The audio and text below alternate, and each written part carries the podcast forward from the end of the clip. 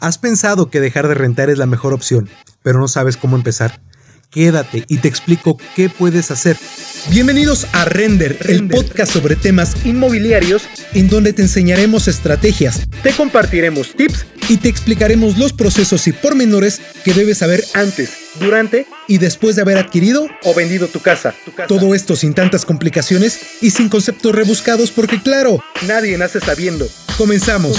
Audiencia, qué gusto saludarlos. Soy Eric Sandoval, tu facilitador al conocimiento que necesitas para tomar la mejor decisión. Al igual que el episodio pasado, hoy iremos directamente al grano. Les contaré una historia. Cuando cumplí los 16 años de edad, mi familia y yo comenzamos a rentar en algunos departamentos pequeños para poder vivir. No me tomó mucho tiempo el darme cuenta el gasto que esto provocaba. Y me pregunté, ¿qué hubiese pasado si en vez de rentar hubiéramos ahorrado todo el dinero? Seguro que a estas alturas ya tendríamos una casa, pero no todo es así de simple. Imaginemos que a los 20 años de edad, tú te independizas de la casa de tus padres y comienzas a rentar un departamento. Te esfuerzas mucho para sacar los gastos diarios y aprobar las materias de la universidad, pero por fin terminas la licenciatura, ganas experiencia y entras en una empresa de renombre. Desde entonces te va de maravilla Tienes un buen trabajo, con muy buenas prestaciones, excelentes bonos, incluso pudiste poner un negocio. Todo va viento en popa. Y al ver que te está yendo tan bien, comienzas a gastar de más. Compras lujos innecesarios, te endeudas aquí y allá, en fin, malgastas tu dinero. Porque piensas que el trabajo y el negocio te darán un ingreso seguro toda la vida. Pero llega el día menos esperado, donde a los 36 años de edad caes en bancarrota. Supongamos que esto sucede en el 2020, y como todos sabemos, ese año hubo una pandemia global que provocó que muchas personas se quedaran prácticamente en la calle, entre ellos tú. La empresa para la que trabajas quebró, por ende fuiste despedido, y con dolor tuviste que decirle adiós a tu buen sueldo. Creíste que ibas a poder sobrellevar las cosas con el dinero de la liquidación de tu empleo, pero no fue así porque en tu negocio no solamente se cayeron las ventas, sino que el ahorro que tenías para emergencias se terminó y ya no pudiste pagar la nómina. Por tanto te quedaste sin colaboradores. Tuviste que cerrar tu negocio. Por si fuera poco, tienes una familia que mantener, varias bocas que alimentar y lo que faltaba, la renta. Tú y yo sabemos que esto, aunque parece ficción, es la historia de muchas personas que fueron afectadas por esta crisis mundial hay quien tuvo la oportunidad económica de hacer un fondo de emergencia e invertir en X o Y proyecto rentable.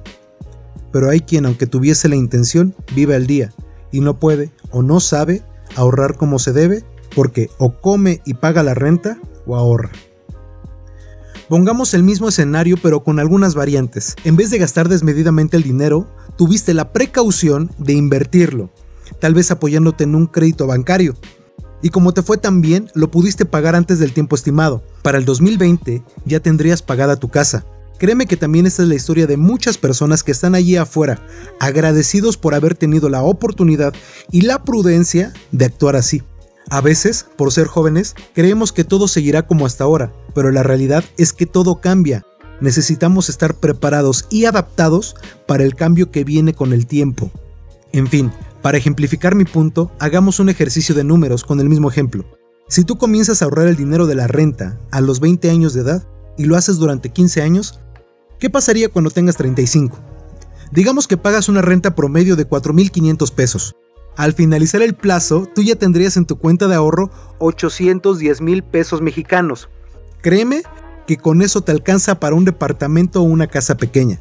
Sé que no muchas personas pueden ahorrar de esta manera porque viven al día, y lo sé porque yo también viví una situación económica muy, muy extrema.